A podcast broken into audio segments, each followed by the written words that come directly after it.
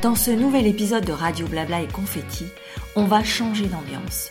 Que dis-je D'époque, de mœurs? Je vais vous entraîner dans des contrées lointaines et fantastiques.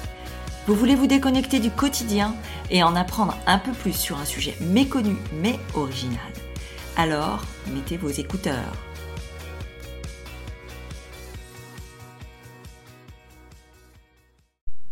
Déjanir est un prénom très très ancien. En effet, il est issu de la fabuleuse et riche mythologie grecque. Avant de me lancer dans le récit de la première femme ayant porté ce prénom, fermez les yeux et imaginez le ciel bleu incomparable de la Grèce. La chaleur, les temples d'or s'élevant dans des jardins luxuriants.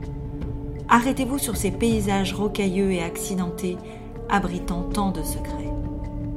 Remarquez ces femmes, si belles, vêtues de blanc, vouant leur vie à des dieux et déesses sculpturaux.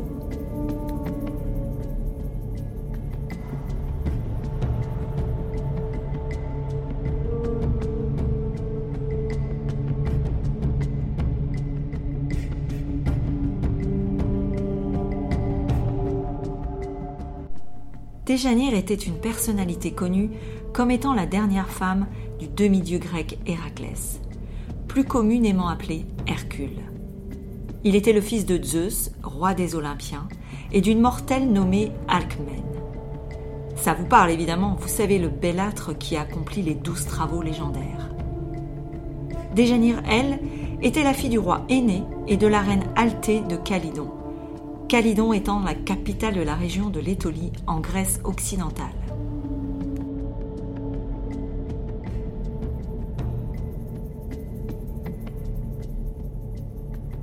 Elle avait un frère, le héros Méléagre. Si vous voulez en savoir plus sur ce surhomme, faites appel à votre ami Google ou ouvrez une encyclopédie, moi je ne saurais en dire plus. Néanmoins, je suis obligée de faire une parenthèse sur Méléagre pour qu'on puisse situer l'histoire. Une légende des parcs avait prédit que Méléagre vivrait jusqu'à ce qu'une bûche, qui brûlait dans l'âtre familial, ne soit totalement consumée. Les parcs étaient trois divinités infernales, maîtresses de la destinée humaine, représentées en vieilles femmes aux ongles crochus et dents acérées. Pour chaque mortel, elles accordaient une mesure de vie. Celle de Méléagre avait donc été définie ainsi. Affolée, et afin de préserver son fils, Alté arracha la bûche du feu, l'arrosa d'eau et la cacha dans un placard dès sa naissance. Bien des années après, alors que Méléagre assassina ses oncles lors d'une partie de chasse, Alté, folle de chagrin, ressortit la bûche et la jeta dans le feu afin de venger ses frères. Méléagre mourut instantanément. C'est alors qu'intervint Hercule. Tandis qu'il se rendait aux enfers pour enchaîner et ramener Cerbère, le chien aux trois têtes qui gardait les portes d'Hadès, il rencontra l'esprit de Méléagre. Celui-ci lui fit promettre d'épouser sa jeune sœur Déjanire, encore célibataire, car il avait peur qu'elle ne vieillisse sans être aimée. Hercule promit. Pourtant, après avoir achevé les douze travaux, il se lança dans d'autres aventures. On ne sait pas s'il se rappelait de sa promesse, car bien des événements extraordinaires occupèrent son esprit. Finalement, un jour Hercule fit halte à Calydon. Là vivait donc Déjanire, la sœur de Méléagre, une jeune fille non seulement très belle, mais si intrépide qu'elle savait conduire un char et pouvait pratiquer l'art de la guerre comme un homme. Assez rare en ces temps immémoriaux. D'ailleurs, pourquoi n'a-t-on pas fait une histoire dédiée à cette femme hors du commun? Pourquoi ne la cite-t-on que dans l'ombre d'Hercule? Bref, Méléagre n'avait vraiment pas à s'inquiéter du sort de sa sœur, car celle-ci avait main prétendant et ne souhaitait pas forcément se marier. Mais lorsqu'elle rencontra Hercule, la magie opéra, et tous deux tombèrent amoureux l'un de l'autre, sincèrement, sans même que la promesse faite à Méléagre n'ait eu un rôle à jouer dans ce coup de foudre.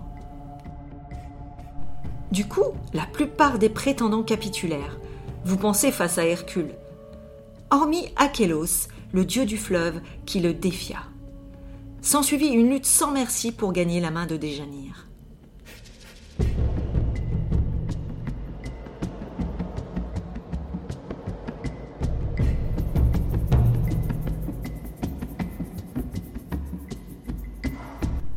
Lors de ce combat, Achélos changeait de forme constamment afin de déstabiliser Hercule dès que celui-ci avait le dessus. Mais peine perdue. Alors qu'il se transforma en taureau, Hercule lui brisa une corne. Achélos finit par céder afin de récupérer sa précieuse corne. Et enfin, les amoureux purent se marier.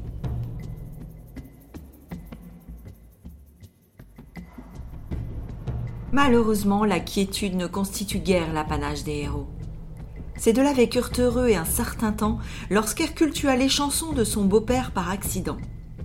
Les chansons étant un officier qui servait les boissons. Hercule ne se le pardonna pas et décida de quitter Calydon accompagné de sa femme.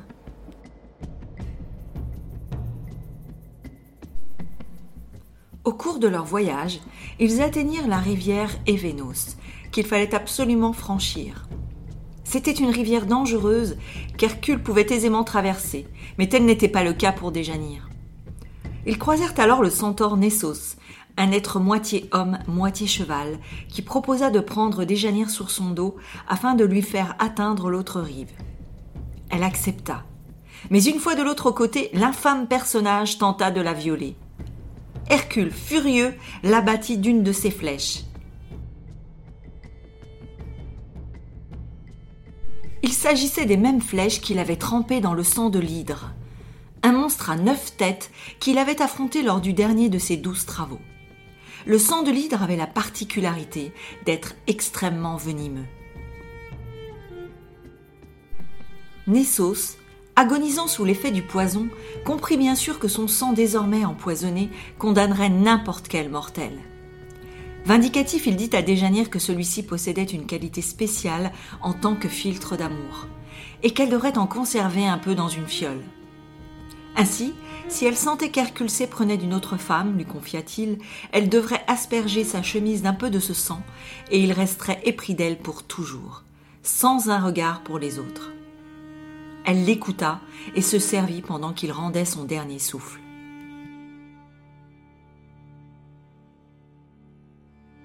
Déjanire et Hercule laissèrent le cadavre de Nessos près du fleuve et poursuivirent leur voyage jusqu'à Trachis, près du massif de Pindre en Grèce. Ils s'y installèrent, fondèrent une famille et furent comblés pendant quelques années, jusqu'à ce qu'Hercule décide de partir en terre de. Pourquoi? Afin de participer à un concours de tir à l'arc organisé par le roi Eurytos. Hercule se sentait grandement galvanisé par le défi, qui mettait en compétition tous les princes des alentours. Mais il était également motivé par le trophée en jeu, Iole, la fille d'Eurytos que ce dernier offrait au vainqueur. Et oui, la mythologie laisse place à certaines libertés très déplacées et une morale douteuse lorsqu'elles sont vues avec le regard du XXIe siècle. Hercule triompha bien sûr, mais ô oh, offense Eurytos lui refusa sa fille et le chassa. Suite à cet affront, Hercule connut quelques infortunes qui le tinrent éloigné de Déjanire. Mais gardant l'esprit revanchard, il retourna au royaume de Cali dès qu'il put, tua Eurytos et prit sa fille Iole comme concubine. Une autre version du mythe raconte qu'il aida Artémis à tuer un sanglier qui ravageait le royaume de Cali et qu'il reçut Iole en cadeau. Peu importe, Hercule s'entichait d'une nouvelle épouse et Déjanire était humilié. Alors que le malotru préparait une fête de la victoire, il envoya un mot à Déjanire afin qu'elle lui envoie sa plus belle chemise à porter lors de la fête. Déjanire, craignant qu'Hercule ne soit désormais plus épris de Yol que d'elle, trempa la tunique dans le sang de Nessos, puis lava les taches, ne laissant que le poison.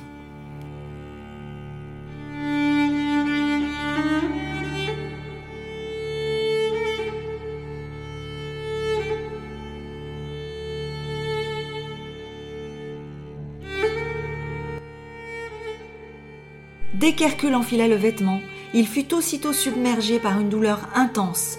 Il s'empressa d'arracher sa chemise, mais en vain. Malheureusement, en tant que demi-dieu, il lui était impossible de mourir rapidement. Il souffrit donc le martyr, tandis que le poison pénétrait son corps tout entier et le consumait. Ne supportant plus ces tourments atroces auxquels il voulait mettre fin, Hercule se jeta dans les flammes d'un bûcher funéraire. Déjanir, désespérée et accablée, comprenant qu'elle avait été trompée par Nessos et qu'elle avait conduit l'amour de sa vie à sa perte, se donna la mort par pendaison.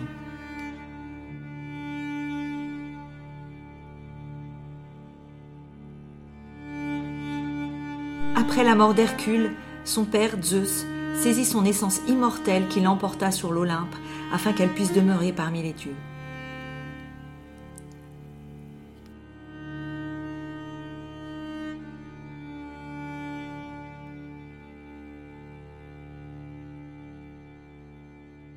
Voilà donc le récit de cette mythique tragédie grecque, reprenant l'histoire de la première des Janires.